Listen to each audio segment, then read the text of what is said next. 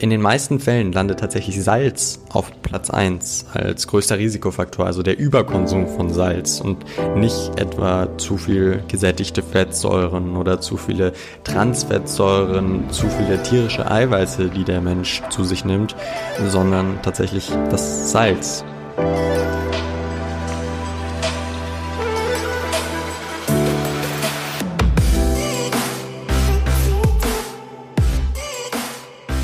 Herzlich willkommen bei einer weiteren Episode Vegan, aber richtig. Und heute gibt es das erste Interview in 2022 und es ist gleich ein richtig gutes geworden. Äh, das, als ich das Gespräch gerade beendet habe, habe ich nur gedacht, oh mein Gott, so viel Mehrwert. Also definitiv mal bis zum Ende dabei bleiben. Ich bin mir sicher, du lernst was. Ich bin mir sicher, du wirst unterhalten und ähm, ja, hast einfach Spaß in den nächsten 45 Minuten. Ich will auf jeden Fall mal Danke sagen an die, ja, an euch für die ganzen lieben Nachrichten, die ich nach der letzten Episode bekommen habe. Und ja, ich freue mich einfach mega, mega wieder zurück zu sein. Bevor es gleich losgeht, will ich ganz kurz Danke an die Sponsoren dieses Podcasts machen, die ja das Ganze hier möglich machen. Zum einen ist das Vivo Live. Wenn du auf der Suche nach veganen Nahrungsergänzungsmitteln bist, dann probier definitiv mal Vivo Live aus. Hast eine 30 Tage Geld zurück Garantie inklusive. Du kriegst auf die allererste Bestellung 10% mit dem Code AXEL. Äh, falls du schon Kunde bist und mich supporten willst, immer gerne über meinen Link bestellen. Wir sprechen heute unter anderem über Vitamin B12 und ich hoffe, mittlerweile weiß jeder hier, Vitamin B12 als Veganer ein Muss. VivoLife hat ein veganes Multinährstoffpräparat, was Vitamin B12, Vitamin D, Jod, Selen und noch ein paar andere Dinge beinhaltet, damit du dir keine Gedanken mehr machen musst. Zack, das Ganze in einem Präparat verpackt und ja, du deckst alle potenziellen kritischen Nährstoffe bei einer veganen Ernährung ab. Und dann auf der anderen Seite haben wir die Coro Drogerie. Ihr wisst, ich weiß, dass ihr absolute Fans von Coro seid. Mit dem Code Axel bekommt ihr da 5%. Da gibt's ähm, ja, was gibt's da alles? Da gibt's Hefeflocken, da gibt es. Ist halt eine Online-Drogerie. Ihr kennt wahrscheinlich schon Drogerien. Das Ganze gibt's dann online mit ein paar ziemliche Highlights für Menschen, die sich vegan ernähren. Nussbutter ungeschlagen, immer noch die beste Nussbutter, die ich in meinem Leben jemals gegessen habe. Und so geht's auch allen anderen, die das Ganze probieren. Nussbutter ist absolute Highlight. Wenn du nur die Nussbutter ausprobierst, dann wirst du schon, ähm, dann hat sich's definitiv mal für dich schon gelohnt. Ansonsten solche Sachen wie Hefeflocken, die Datteln mit Joule-Datteln auch gerne mal ausprobieren. Dattel-Haselnusscreme gibt's da mit irgendwie drei Zutaten. Also jeder, der auf Nutella stand, definitiv die mal ausprobieren. Gesunde Alternative, ohne all die ganzen Zusatzstoffe, ohne äh, Zucker. Ist, glaube ich, wirklich nur Kakao, Datteln und noch eine Sache, die ich vergesse. Ähm, aber ja, schaut einfach mal bei der Coro Drogerie vorbei mit dem Code AXEL 5% auf alle Bestellungen. Und ja, ich würde sagen, lass uns keine Zeit verschwenden und direkt in die Episode starten. Hier ist Fritz.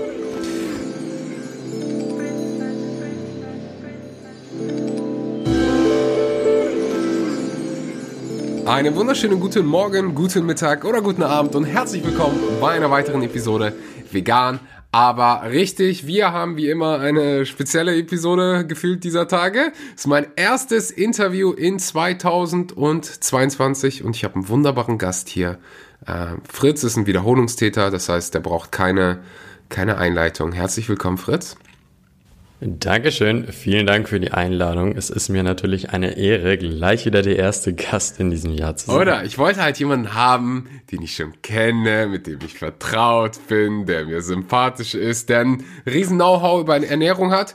Um, und da ist mir kein besserer eingefallen, Fritz. Wunderbar. Also entweder habe ich keine Freunde oder du hast was drauf. oder beides. Oder beides. Warte, beides?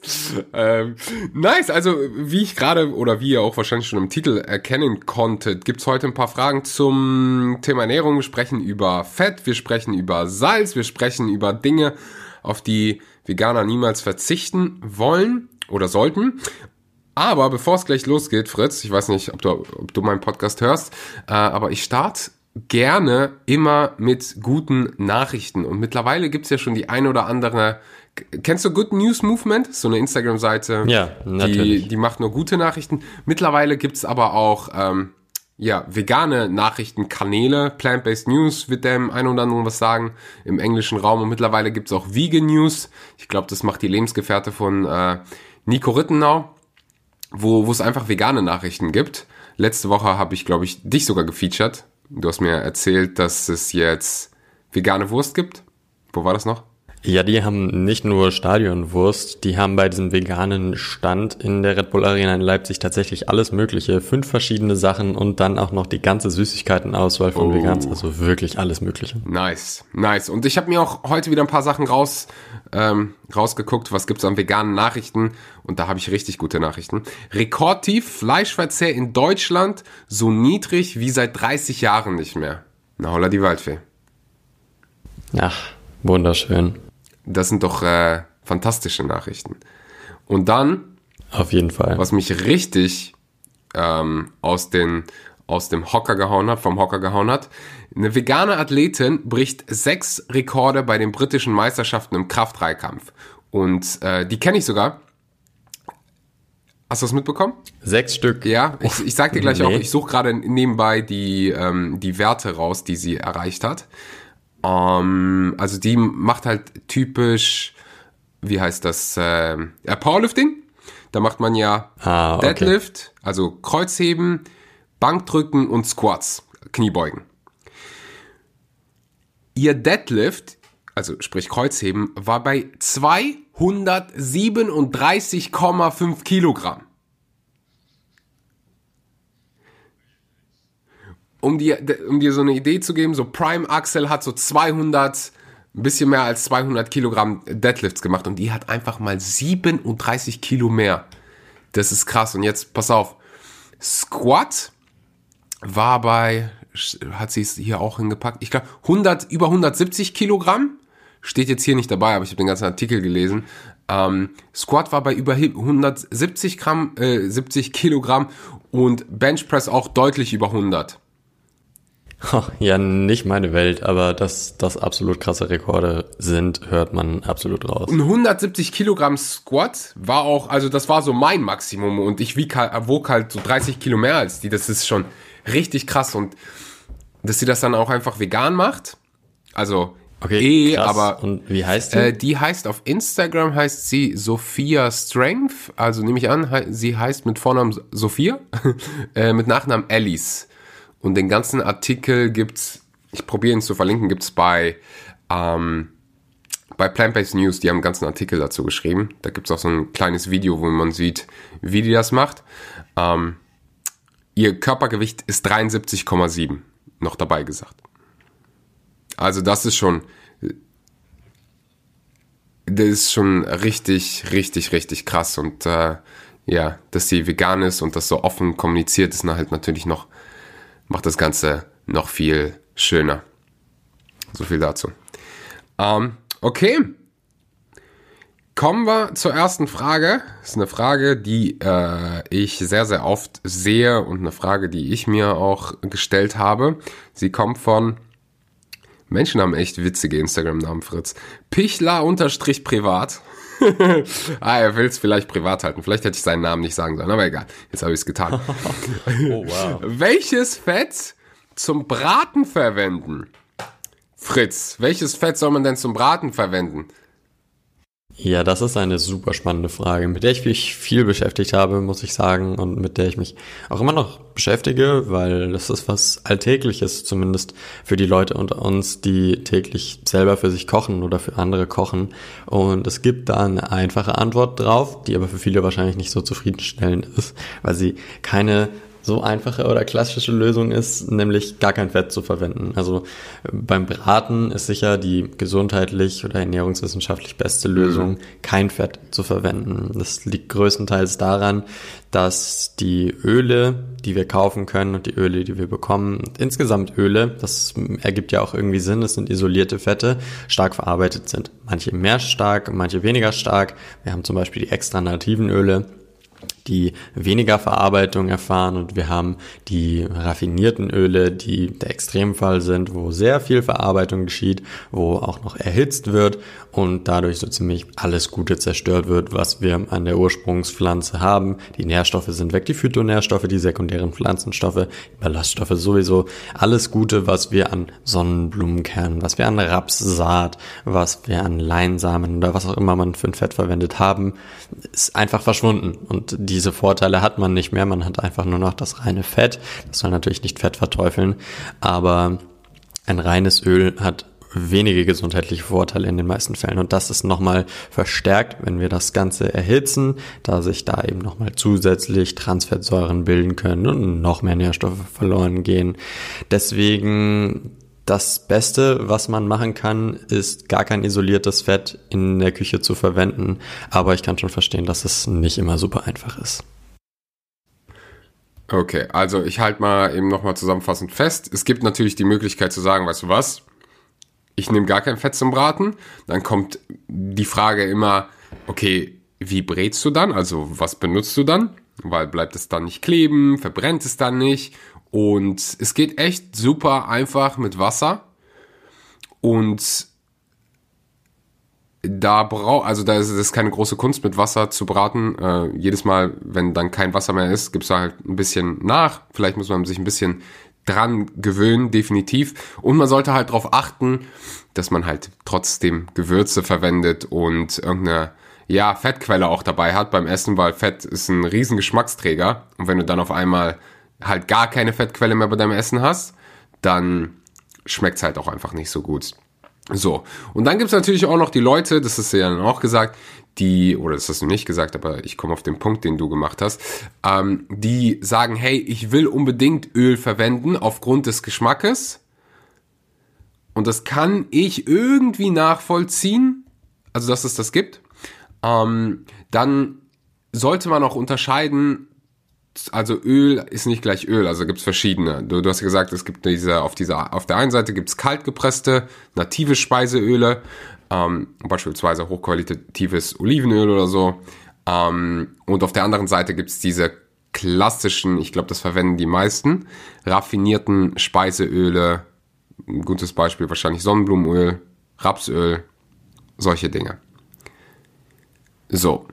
Jetzt ist die, jetzt wäre die nächste Frage dann, welches Öl würde man verwenden, wenn man dann Öl verwenden will, wenn man sagt, so weißt du, ich habe es mit Wasser probiert und ich habe einfach keinen Bock drauf. Ja, zugegebenermaßen das Braten mit einem Öl und das Braten in Anführungszeichen muss man ja schon sagen mit Wasser oder einer anderen Flüssigkeit, Sojasauce, Essig oder was auch immer man da benutzt, ist ja so ein bisschen die eigene Präferenz, mhm. ist nicht wirklich vergleichbar. Also das Letztere ist ja eher ein Sortieren oder ein Andünsten von den Lebensmitteln als ein Braten. Also man kann es schlecht vergleichen. Das ist so ein bisschen die Kulinarik, die von Person zu Person unterschiedlich ist, was man da bevorzugt und wie wichtig das einem ist. Aber man sollte trotzdem, wenn man denn ein Pflanzenöl benutzt, zum Braten auf verschiedene Sachen achten, zum Beispiel die Hitzebeständigkeit, also der Rauchpunkt. Genau, der Rauchpunkt, also ja. ganz einfach, der Name sagt es ja schon, wann so ein Öl anfängt zu rauchen, im übertragenen Sinne anfängt zu verbrennen. Das merkt man dadurch, wenn es eben raucht oder wenn das Ganze einfach anfängt zu stinken im ja, einfach gesagten hart. Sinne. Also das Ganze ist extrem ungesund, selbst wenn man es einatmet. Am besten rausstellen, würde ich sogar sagen. Nicht, dass der Feueralarm angeht ja, und gesagt, nicht, dass man also das ganze Zeug einatmet. Selbst das Einatmen durch die Nase hat dort gesundheitsschädigende Effekte auf den Menschen. Deswegen, wenn euch das passiert, dann lasst das Zeug einfach stehen, wischt es aus und rührt es nicht mehr an.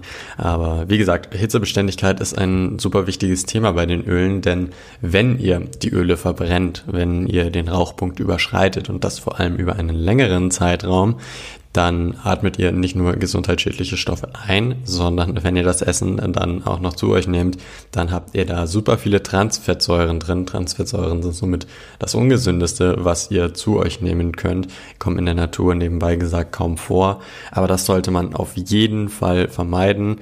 Und hitzebeständig sind besonders die raffinierten Öle, die haben aber, wie schon gesagt, auch zusätzlich gesundheitliche Nachteile, was nicht so praktisch ist. Ja, ich habe hier gerade eine Liste. Erdnussöl hat, raff, raffiniertes Erdnussöl hat 220 bis 240. Äh, was hast du noch gesagt? Sonnenblumenöl raffiniert 220 bis 240. Also schon krass. Also deswegen benutzt man die ja auch ähm, klassisch zum Frittieren. Die, die als ja. Bratöl extra bezeichnet werden. Das heißt dann einfach, dass die besonders hitzebeständig sind und wie gesagt, die hohe Verarbeitung hat zwar ein Vorteil, dass das Ganze hitzebeständiger ist, aber gesundheitlich, ernährungswissenschaftlich dann weitaus mehr Nachteile, als es Vorteile mit sich bringt. Abgesehen dadurch, dass selbst durch die Raffinerie einige Transfettsäuren entstehen und noch mehr Nährstoffe zerstört werden und so weiter, habe ich ja alles schon gesagt ist meistens auch so, dass diese Öle, die hitzebeständig sind und gemacht werden, ohnehin ein sehr schlechtes Verhältnis von Omega-6-Fettsäuren, Omega-3-Fettsäuren haben. Deswegen, man muss sich immer überlegen, wo ist für einen die gesunde Mitte von hier ist der Hitzepunkt hoch und das kann man gut zum Braten verwenden. Und ich habe trotzdem noch etwas, was nicht extrem gesundheitlich abträglich ist. Also die eine Seite, das Extremum ist, das ist perfekt hitzebeständig, also zum Beispiel stark raffiniertes Erdnussöl, stark raffiniertes Sonnenblumenöl. Das andere Extremum sind die Öle, die eine gute Verteilung der verschiedenen Fettsäuren haben, vor allem der essentiellen Fettsäuren. Zum, zum Beispiel ein Leinöl, was super viele Omega-3-Fettsäuren hat, relativ wenige Omega-6-Fettsäuren, kaum gesättigte Fettsäuren. Aber da ist das Problem, das Ganze sollte man auf gar keinen Fall zum Braten verwenden, weil besonders die Omega-3-Fettsäuren überhaupt nicht hitzebeständig sind. Also Omega-3-Fettsäuren werden teilweise schon wenn man sie in den Schrank statt in den Kühlschrank stellt, ranzig. Aber wenn man sie dann erhitzt, besonders bei über 100 Grad, dann werden viele, ein Großteil dieser Omega-3-Fettsäuren zu Transfettsäuren. Wie gesagt, extrem gesundheitlich abträglich. Da solltet ihr auf keinen Fall mit anfangen, in der Küche zu hantieren, nicht mit Backen, nicht mit Kochen und auch nicht damit braten, weil das wird nur noch gesundheitlich abträglicher als hitzebeständige Öle. Dazu zählt zum Beispiel auch das Kokosnussöl, aber das würde ich auf gar keinen Fall empfehlen. Denn auch wenn gesättigte Fettsäuren hitzebeständig sind, da haben wir wieder das Problem, die sind gesundheitlich abträglich und vor allem in Kokosöl machen die ja wirklich den größten Teil aus. Deswegen meine präferierte Wahl ist das extra native Olivenöl, das liegt so genau in der Mitte. Axel nennt uns mal einen guten Grund dafür. Schmeckt geil. Ja, und schmeckt gut. Ähm, der Rauchpunkt ist relativ hoch mit 190 bis 210 Grad und äh, das Omega-3 zu Omega-6 Verhältnis ist jetzt auch nicht so katastrophal wie bei Sonnenblumenöl, Palmöl etc. Ähm, hm. Ja, was es da zusätzlich noch zu beachten gibt, ist, dass nicht nur das Verhältnis von Omega-3 zu Omega-6 eine Rolle spielt bei dieser ganzen Geschichte. Also wir haben ja das Verhältnis von Omega-3 und Omega-6, wie schon angesprochen, was zum Beispiel bei Leinöl ziemlich gut ist, mit 4 zu 1, Omega-3 zu Omega-6. Ist aber relativ uninteressant für die Antwort auf diese Frage, weil man es, wie erwähnt, nicht zum Braten verwenden kann. Dann haben wir zum Beispiel das Sonnenblumenöl, was genau das Gegenteil ist. Das ist der Teufel des Verhältnisses zwischen Omega-3 und Omega-6, da dort Omega-6-Fettsäuren je nach Quelle ungefähr 200 bis 500 Mal so viel vorhanden sind bis Omega-3. So völlig vernachlässigenswert, diese kleine Menge Omega-3-Fettsäuren, die dort drin ist, wie viel auch immer man vom Sonnenblumenöl zu sich nimmt, man verschlechtert das Verhältnis auf jeden Fall automatisch, das ja eigentlich eins zu eins sein sollte. Aber ganz ehrlich, das bekommen wirklich die allerwenigsten hin. Und was man dazu beachten sollte, ist, dass es ja auch noch die einfach ungesättigten Fettsäuren und die gesättigten Fettsäuren gibt. Gesättigte Fettsäuren sollte man vermeiden, einfach ungesättigte Fettsäuren sollte man nicht vermeiden. Und was bei diesem Verhältnis jetzt eine Rolle spielt, ist ganz gut zu verdeutlichen am Beispiel Olivenöl und Sojaöl. Sojaöl zum Beispiel hat ein Verhältnis Omega-3 zu Omega-6 von etwa 1 zu 8, Olivenöl von 1 zu 9. Der Gesamtanteil dieser Fettsäuren ist aber wesentlich unterschiedlich.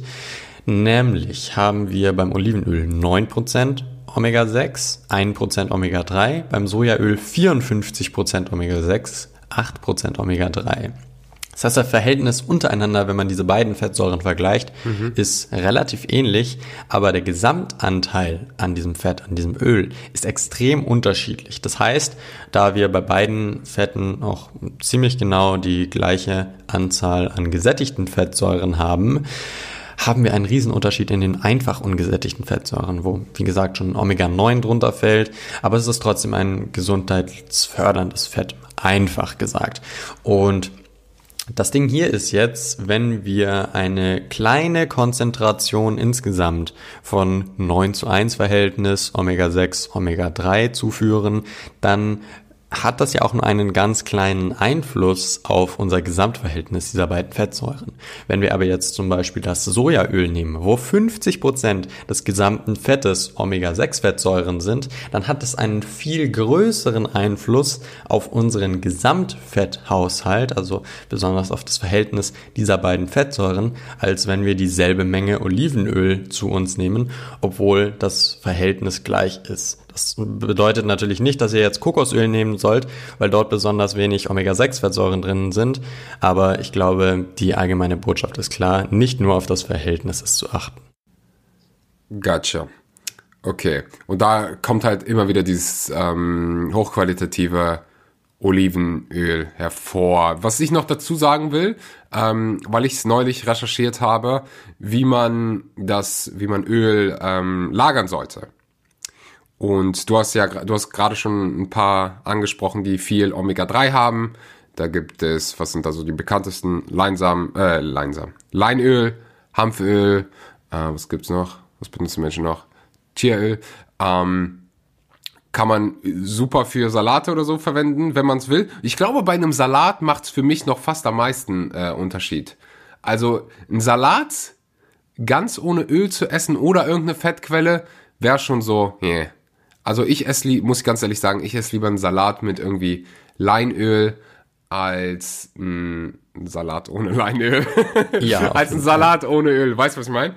Ohne Fettquelle. Also da brauchst du ja. schon gutes ohne, Dress ohne, ohne Fettquelle. Da brauchst du schon gutes äh, Dressing ansonsten, um das hier, um das irgendwie wieder äh, ja, um den ganzen Geschmack zu geben. Ja, Weil aber da man da ja auch nicht zwingend ein isoliertes Fett nehmen muss, kann man dort ja auch auf Nussmusse, Samenmusse und ähnliches zurückgreifen, im Gegensatz zum Braten, wo das ja unmöglich ist. Ich meine, dass man mit Tahini und mit Erdnussmus leider nicht braten kann, muss ich, glaube ich, keinem erklären. Hoffe ich zumindest.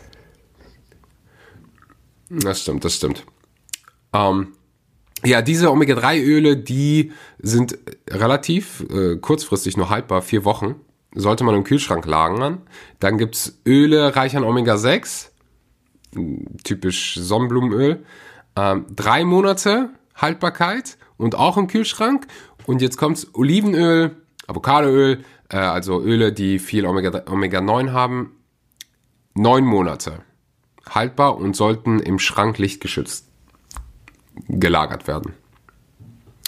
So, so viel dazu, falls das jemand wissen wollte. Ich finde es wichtig. Zu, ja, äh, auf jeden Fall. Das da gibt's, da gibt's, äh, das habe ich nämlich im selben, so bin ich darauf gestoßen, weil ich mich daran erinnert habe, dass man, dass der Kühlschrank, dass es im Kühlschrank verschiedene Temperaturen gibt und Lebensmittel quasi ähm, besonders gelagert werden sollten im Kühlschrank. Also da gibt es eine Idee hinter, was ganz unten sein soll, was ganz oben sein soll, was in diesem ähm, an der Türe quasi in diesem Behälter sein soll. Vielleicht machen wir das mal in einer, in einer anderen Episode, fand ich ziemlich spannend. Und ähm, gibt natürlich noch Öle, die reich an gesättigten Fettsäuren sind, wie das äh, sehr umstrittene Kokosöl. Das sollte auch im Schrank äh, lichtgeschützt gelagert werden.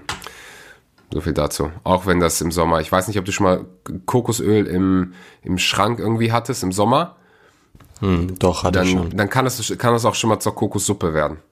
Ja, das wird dann halt einfach flüssig, wenn es im Schrank steht. Aber das ist auch völlig undramatisch. Das ist eine ganz natürliche Reaktion, da das eben bei dieser Temperatur etwas schmilzt. Aber es ist noch weit, weit, weit weg genug vom Rauchpunkt und hat dadurch keinen Einfluss. Aber am besten ist es, glaube ich, einfach, wenn man überhaupt keine gesättigten Fettsäuren im Schrank hat. Oder halt im Schrank für die Haut. Ich habe gehört, für Ja, die Haut gut, ist das kann natürlich eine Ausnahme sein. Aber ich, das ist was anderes. Ähm, aber ja, so viel, so viel dazu. Ich glaube, wir haben die Frage jetzt sehr, sehr ausführlich beantwortet. Ähm, also welches Fett zum Braten verwenden, wenn ich eins verwenden würde, und das mache ich ab und zu, um ehrlich zu sein, bei gewissen Sachen oder gewissen Situationen, ähm, dann nehme ich hochqualitatives, kaltgepresstes, natives ähm, Olivenöl. So. Und würde auf Rapsöl und Sonnenblumenöl und ich glaube, das sind so die häufigsten, die ich sehe. Sonnenblumenöl, Rapsöl äh, zum Braten vermeiden und dann natürlich auch äh, Leinöl, Hanföl besonders komplett vermeiden zum Braten. Ähm, einfach aufgrund des Rauchpunktes. Äh, die sind bei Leinöl bei 100 Grad und 100 Grad erreicht man schon sehr, sehr schnell. Ähm, ja, also dauert ein paar Sekunden, je nachdem, wie gut dein Herd ist, aber 100 Grad ist schon sehr, sehr easy zu erreichen. Ähm, Walnussöl sehe ich auch ab und zu 120 Grad. Ähm, ja, so viel, so viel dazu. Pichler privat, ich glaube, wir haben deine Frage sehr ausführlich beantwortet. So, willst du noch irgendwas zum, äh, zum bösen Öl sagen? Nee, ich glaube, fürs Erste ist alles gesagt. Das ist ein riesiges Thema, man könnte es unendlich ausführen, theoretisch. Öl ist übrigens. Das war natürlich nur äh, Ironie und auch nicht Fette verteufeln. Das, das äh, hat weder Fritz noch ich ähm, gerade gemacht. Also wir haben ja so ein paar, äh, also äh, von dir will ich sagen, Witze gerissen, aber du weißt, was ich meine. Jetzt nicht irgendwie denken, nur weil äh, man gewisse Öle vielleicht vermeiden sollte, dass man Fett vermeiden sollte. Auf gar keinen Fall. Ähm, ist ein wichtiger A, Geschmacksträger. Essen soll ja auch schmecken. Und ist unheimlich wichtig äh, für so viele Dinge im Körper und natürlich auch für fettlösliche Vitamine etc. pp. Also Fette bitte nicht verteufeln. Ähm, so viel dazu. Der Disclaimer an dieser Stelle. Nächste Frage. Noch so ein geiler Instagram-Name. So Fire Flame. Salz. Welches ist ungesund? Wie viel täglich? Folgen über Konsum. So, die Frage, also die erste Frage, die ich daraus sehe, so welches Salz sollte man nehmen? Ähm, gibt es, also ist dieses Pink Himalayan Salt, wie heißt das eigentlich auf Deutsch? Pinkes Himalaya-Salz. Pinkes, pinkes Himalaya-Salz. Pinkes Himalaya- Himalaya-Salz besser als Jodsalz oder, ja, Fritz. Ist schon wieder eine sehr interessante Frage. Also ich kann mir gut vorstellen, dass die Person da unter anderem auf das glorreiche Pinky Himalaya-Salz hinaus will, das von manchen ja gefühlt als Lebenselixier glorifiziert wird. Mal ganz überspitzt gesagt, soll jetzt auch nicht böse klingen, aber es gibt Creator, die schreiben in ihre Rezepte nur noch als Zutat rein pinkes Himalaya-Salz statt Salz, als ob es keine Alternative gäbe. Aber lasst euch beruhigen, ihr müsst kein teures Geld ausgeben für pinkes Himalaya-Salz. Es ist im Endeffekt genau dasselbe wie normales Salz und hat dadurch besonders im Übermaß eben leider auch dieselben gesundheitlichen Risiken. Es gibt zum Beispiel dort eine Studie, tatsächlich die größte jemals angelegte Studie, die den Zusammenhang von Lebensstilfaktoren und Übersterblichkeit und der Bildung chronischer Krankheiten untersucht hat. Wie gesagt, Global Burden of Disease Study, die hat unter anderem herausgefunden, dass die falsche Ernährung, also die Fehlernährung, einer der größten Faktoren ist, die uns Menschen bedroht, früher zu sterben, als wir es denn nötig hätten oder chronische Krankheiten zu entwickeln. Das Ganze landet eigentlich immer unter den Top 3 Risikofaktoren, die uns Menschen bedrohen. Und unter den Ernährungsfaktoren, das ist auch nochmal aufgeteilt, wie gesagt, das war eine riesig angelegte Studie. Und da hat man rausgefunden, dass auf Platz 1 meistens der Salzkonsum landet. Zu wenig Obst. Das Ja, hätte ich also nämlich gedacht. Obst, zum Beispiel, also zu niedriger Konsum von Früchten und Obst, landet in manchen Analysen auch auf Platz eins, manchmal auf Platz zwei, manchmal auch dahinter, aber äh, in den meisten Fällen landet tatsächlich Salz auf Platz eins als größter Risikofaktor, also der Überkonsum von Salz und nicht etwa zu viel gesättigte Fettsäuren oder zu viele Transfettsäuren, zu viele tierische Eiweiße, die der Mensch zu sich nimmt, sondern tatsächlich das Salz und dass der Mensch über über Salz zu viel Natrium zu sich nimmt. Und das liegt nicht daran, dass wir Menschen industrielles Salz oder Meersalz zu uns nehmen, statt Pink im Himalaya-Salz mit einem 20%-Code von irgendjemanden, sondern einfach davon, dass wir zu viel zu uns nehmen. Das ist auch gar nicht meistens so, dass wir unser Essen zu viel salzen, sondern in vielen Fällen liegt es einfach daran, dass in unseren industriell verarbeiteten und fertigen Produkten einfach viel zu viel Salz enthalten ist. Das geht so schnell, also es geht wirklich so schnell ich erstmal will ich dazu noch sagen, ich habe wirklich noch nie eine Ernährungsfachgesellschaft gesehen, die gesagt hat, konsumieren Sie bitte mehr Salz. Also ich glaube, da sind sich alle einig, ähm, dass wir zu viel Salz konsumieren. Und du hast ja die Glo ähm, Global Burden of Disease Study angesprochen. Die, die Analyse, die ich hier habe, ist, da ist zu viel Salz Nummer eins zu wenig Vollkorngetreide Nummer zwei und zu wenig Obst Nummer drei. Ähm, aber ja, zu viel Salz siehst du immer ganz, ganz oben irgendwo. Ähm, und die meisten Empfehlungen sind ja so 5 Gramm. 5 Gramm sollte man nicht über, überschreiben. Ich glaube, das Überschreiten, das ist das, was die DGE empfiehlt, wenn ich das richtig habe.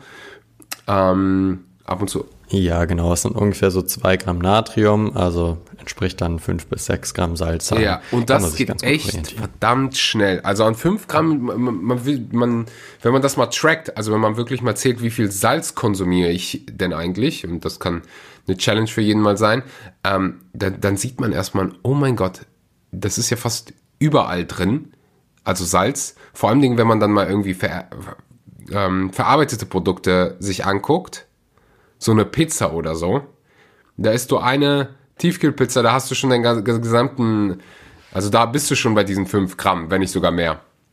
Kommt natürlich auf die Pizza an und ich sage nicht, dass es da Ausnahmen gibt, aber so allgemein mit Brot, Pizza, das sind so versteckte Dinge. Fertigprodukte. Fertig, wenn man sich das mal anschaut ja. und wenn man das mal checkt, dann ist das schon echt schockierend, muss man sagen. Also sei es Sachen aus der Tiefkühltruhe, das gibt ja heutzutage auch immer häufiger, dass man ganze vegane Mahlzeiten tiefgekühlt kaufen kann und man tut es einfach nur noch in die Pfanne oder so. Oder im trockenen Zustand, also Sachen, die man einfach nur noch mit Wasser aufgießt. Oder auch Sachen aus der Dose. Ich habe da ein Beispiel, da gab es ein Chili Sin Carne bei einem Discounter in Deutschland. Das habe ich damals gekauft und mir auf eine Klassenfahrt mitgenommen. Und ich war absolut schockiert, als ich dann danach gemerkt habe, wie viel Salz da drin ist. Die Dose ja, hatte 800 Gramm. Das heißt, es ist so ungefähr eine Mahlzeit gewesen mit 800, 900 Kalorien. Und jetzt rate mal, wie viel Salz in der Dose mit einer Mahlzeit 800 Gramm waren. Ähm, ich sag, per 100 Gramm hat das Ding 1,3 Gramm Salz. Fast, fast. 1,1 ah. Gramm Salz, aber Ach, insgesamt ja. auch halt 9 Gramm Salz. Ja, holla die Waldfee. Ja, das bedeutet, dass wenn man sich den ganzen Tag theoretisch von dreimal Chilis in Carne aus der Dose ernähren würde, dann hätte man sowas von viel zu viel Salz mit entspannten, ja, 27 Gramm Salz. Ja, und das geht halt so schnell. Da ein bisschen Sojasauce. In Sojasauce ist so viel Salz drin. ist krass. ist echt schade, weil Sojasauce echt richtig einfach gut schmeckt. Ähm, was sind noch so versteckte? Ja, meistens sind es halt wirklich Fertigprodukte. Ich finde Räuchertofu auch ein bisschen schade, dass es relativ viel ähm, Salz hat. Und das wird jetzt dem einen oder anderen wehtun. Ja, Aber ich glaube, das sind nicht nur Räuchertofu, sondern auch andere Tofu-Sorten. Ja, die so verarbeitet sind. Naturtofu hat so gut wie gar kein Salz. Irgendwie. Nö, fast äh, nichts. Fast, fast gar nichts. Das, es gibt auch Tofu, der hat 1,8, 1,9 Gramm Salz. Die dann so vorher mariniert wurden oder so. Ja, das ist schon krass. Also es sind halt die Sorten, die vorgewürzten, vormarinierten, die auch an sich ganz gut schmecken. Also es gibt einen Punkt, wenn man lang genug vegan ist, da schmeckt auch Naturtofu geil. Aber besonders für die Einsteiger in den Veganismus ist häufig Tofu erstmal so ein Antasten durch vormarinierte, vorgewürzte Dinge. Und wenn da ein so ein Block 250 Gramm pro 100 Gramm 1,8 Gramm Salz hat, dann seid ihr bei 4,5 Gramm Salz für den ganzen Block und das ist meistens ja nur ein Bestandteil und nicht eine ganze Mahlzeit. Ja, es geht halt echt schnell. Man, und wenn man das Ganze vermeiden will oder halt irgendwo bei diesen 5 Gramm landen will, dann ist halt wieder dieser typische Ratschlag vollwertige äh, pflanzliche Lebensmittel, weil die haben kaum Salz. Ähm, und damit, so damit kann man es ausbalancieren. Und ähm, ja, fällt dir da dazu noch was ein? Wie viel? Ja, nur noch zum Thema welches Salz, weil das ja auch ein wesentlicher Bestandteil dieser Frage war. Ihr braucht kein pinkes oder schwarzes oder was auch immer es euch verspricht, Salz kaufen. Es gibt geringfügige Unterschiede. Am Ende bleibt aber Salz eigentlich Salz. Vor allem, weil man es ja in so kleinen Mengen verwendet, dass da gar nicht viel dran sein kann. Am Beispiel pinkes Himalaya-Salz kann man das ganz gut sehen es wird ja oft versprochen, dass da zusätzliche Minerale dran sind, die euch von gefühlt allen Krankheiten heilen. Also ich sage das natürlich alles so überspitzt, aber viele Leute versprechen sich von dem Zeug tatsächlich so viel. Und klar, mit dem Placebo kann man schon einiges bewirken, aber im Endeffekt sind dort so kleine Bestandteile von Mineralstoffen vorhanden, dass es eigentlich völlig irrelevant ist, welches Salz ihr nehmt, ob nun Industriesalz, ob Meersalz, ob schwarzes Salz, pinkes dickes Himalaya-Salz oder was auch immer. Dort gibt es eigentlich keinen richtigen Unterschied. Und was tatsächlich einen Unterschied macht, was man ähm, überlegen kann. Das hat auch nicht den Nachteil, dass es irgendwie besonders teuer ist. Klar, es ist nicht so günstig wie normales Salz,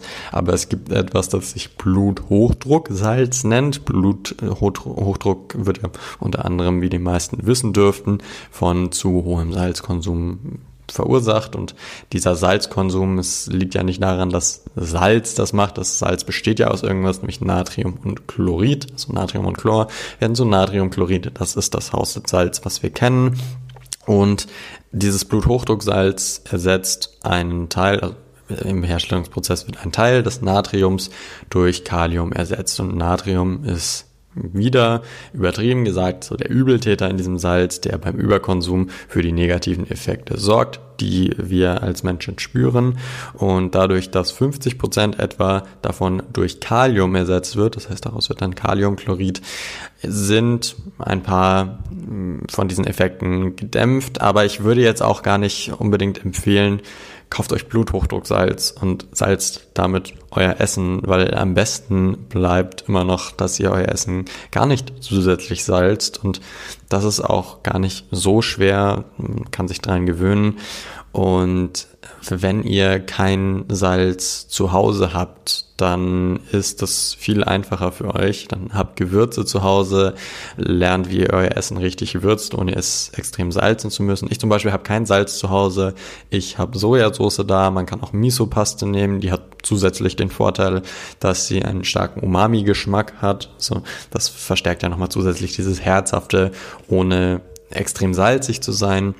Aber da sowieso die meisten, das meiste Natrium und das meiste Salz in unserer Ernährung, wie bereits erwähnt, aus verarbeiteten Produkten, aus Fertigprodukten stammt und nicht aus dem zusätzlichen Salz, was wir auf, über unser Lebensmittel drüber prieseln oder in, in den Kochtopf werfen, ist es eigentlich relativ egal, was man da dann nimmt. Ja.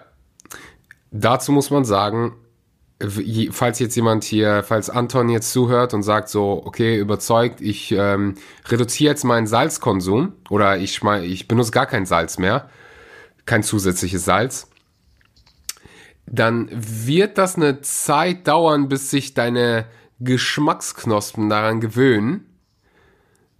und du wirst am Anfang Salz vermissen. Ich hatte das, als ich, ich war ja eine Zeit im Krankenhaus und im Krankenhaus ist das Essen so salzig. Ganz anderes Thema. Also ich finde, gerade im Krankenhaus sollte man auf sowas achten. Ähm, aber egal. Äh, was wollte ich, worauf wollte ich hinaus? Ich wollte darauf hinaus, dass ähm, Salzanpassung des Geschmacks. Ja, ja, und dass es dauert, bis du dich daran gewöhnst, ohne Salz zu essen. Und dann ist es tatsächlich so, wenn ich jetzt beispielsweise irgendwas bestelle oder auswärts esse oder sonst was, dann merke ich, oh mein Gott, da ist gerade richtig viel Salz drin. Und dann, dann ist es fast schon unangenehm. So, wenn mir was zu sagen, also die Hauptgründe, warum mir irgendwas nicht schmeckt, ist, weil es entweder zu salzig ist oder zu viel Öl. Meistens ist es eine Kombo aus beide. Ähm, das heißt, falls du darauf verzichten willst, ähm, gib dir ein bisschen Zeit, gib deinen Geschmacksknospen ein bisschen Zeit, sich daran zu gewöhnen und probier mit anderen Gewürzen das Ganze auszugleichen. Hefeflocken hilft mir unheimlich. Also Hefeflocken kann ich gefühlt auf alles drauf tun, genauso gut wie Hummus. Aber wenn du Hummus auch aus dem Supermarkt kaufst, wieder, was weiß ich, ein Gramm Salz drin pro 100 Gramm. Und 100 Gramm Hummus gehen ja, weg wie... habe ich gestern erst gesehen. Gehen weg 1,7 Gramm. 1, ja. Ähm, so viel dazu. Und ich glaube, über den Überkonsum beziehungsweise die Folgen, das haben wir auch schon ein bisschen angesprochen, ähm, coronare Herzerkrankungen darf man da definitiv auch erwähnen. Aber ja, neben ja. erhöhtem Krebsrisiko auch noch einiges anderes ja. leider. Ähm, so viel dazu. Also weniger Fleisch essen, meine Freunde. Und ähm, last but not least, wow, wir haben 40 Minuten an zwei Fragen ver äh, verbracht. Deswegen, ähm, deswegen liebe ich so, den Fritz dabei zu haben. Der kann immer so viel zu, der hat immer so viel zu erzählen. ja, so, ich kann gut labern. Das stimmt, das stimmt. Aber das ist gut bei einem Podcast. Jetzt pass auf, halte ich fest für den allerbesten Instagram-Namen. Find your inner lioness. Ui, der ist wirklich gut. Gefällt mir. Gefällt dir. Sie fragt, ist eine Sie? Sie fragt, worauf als Veganer niemals verzichten? Humus. Korrekt, ja, das kann man aus vielen verschiedenen Blickwinkeln betrachten. Also grundsätzlich würde ich mal sagen, man sollte einfach das zu sich nehmen, was man liebt. Natürlich nicht ausschließlich, aber das ist ganz wichtig, vor allem psychisch, dass man sich etwa durch die Entscheidung, vegan zu werden, die ja was Gutes ist, dass die aber auch selbst für einen was Gutes bleibt, sich nichts wegnehmen lässt. Also wenn man da extrem restriktiv ist, dann bringt das auch nichts. Aber wir sprechen ja eigentlich eher über den ernährungswissenschaftlichen Aspekt. Deswegen ganz grundsätzlich, alle fünf Lebensmittelgruppen sollten nicht fehlen.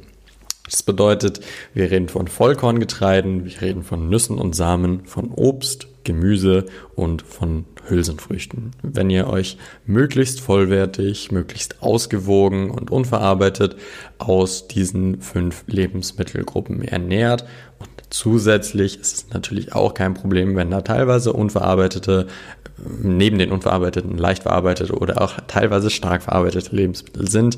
Aber grundsätzlich sollte die Basis eurer Ernährung aus den fünf Lebensmittelgruppen bestehen, die eben genannt wurden, zusätzlich noch die Gewürze und die Basis eben möglichst unverarbeitet und vollwertig. Was dazu kommt, was ihr aus den fünf Lebensmittelgruppen praktisch als einzige nicht bekommt oder bekommen könnt, ist Vitamin B12. Deswegen ist es sehr zu empfehlen, das zu supplementieren, also zuzufügen über ein Nahrungsergänzungsmittel. Das geschieht im Idealfall über ein B12-Supplement oder einen Multinährstoff. Da gibt es ja inzwischen auch ganz viele. Ich weiß, das war vor vier Jahren noch gar nicht so einfach. Und und sonst geht das theoretisch auch in manchen Fällen über angereicherte Lebensmittel, also Sojamilch, Sojajoghurt, was auch immer da heute alles schon angereichert ist. Aber das müsste man so regelmäßig und so viel konsumieren, dass ich es nicht empfehlen würde. Und dann gibt's natürlich noch Vitamin D für unsere Freunde, die in Europa leben oder da, wo nicht das ganze Jahr die Sonne scheint.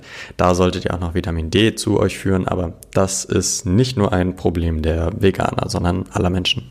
Ja, äh, Supplements wahrscheinlich nochmal so ein ganzes Thema für sich. Wenn du dann auf deinen Salzkonsum achtest, dann äh, dürfen wir uns wahrscheinlich auch irgendwann über Jod unterhalten.